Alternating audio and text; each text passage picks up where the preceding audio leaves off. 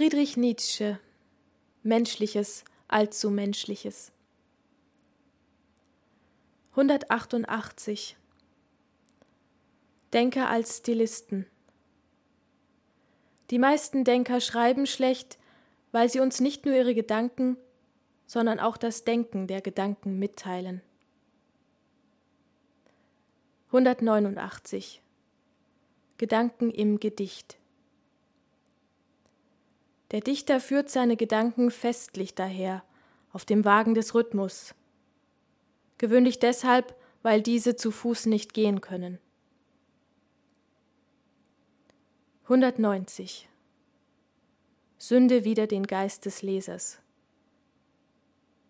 Wenn der Autor sein Talent verleugnet, bloß um sich dem Leser gleichzustellen, so begeht er die einzige Todsünde, welche ihm jener nie verzeiht.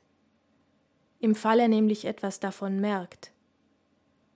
Man darf dem Menschen sonst alles Böse nachsagen, aber in der Art, wie man es sagt, muss man seine Eitelkeit wieder aufzurichten wissen.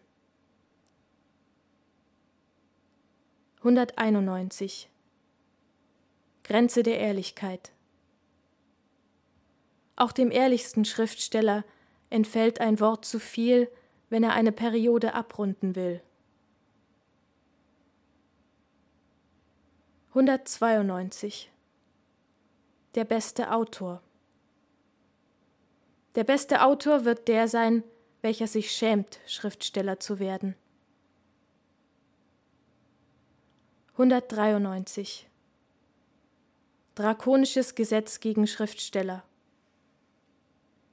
Man sollte einen Schriftsteller als einen Missetäter ansehen, der nur in den seltensten Fällen Freisprechung oder Begnadigung verdient. Das wäre ein Mittel gegen das Überhandnehmen der Bücher.